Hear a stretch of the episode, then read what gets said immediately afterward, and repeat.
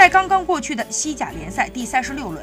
杨毅林首发打满全场，并在第二十一分钟首开纪录，帮助球队二比零战胜领头羊叶克拉诺竞技。一九九九年出生的杨毅林，二零零九年来到鲁能足校，在校期间曾经获得全国 U 十五足球联赛耐克林中国区总决赛多项冠军，并多次入选国少国青队参加洲际比赛。二零一五年。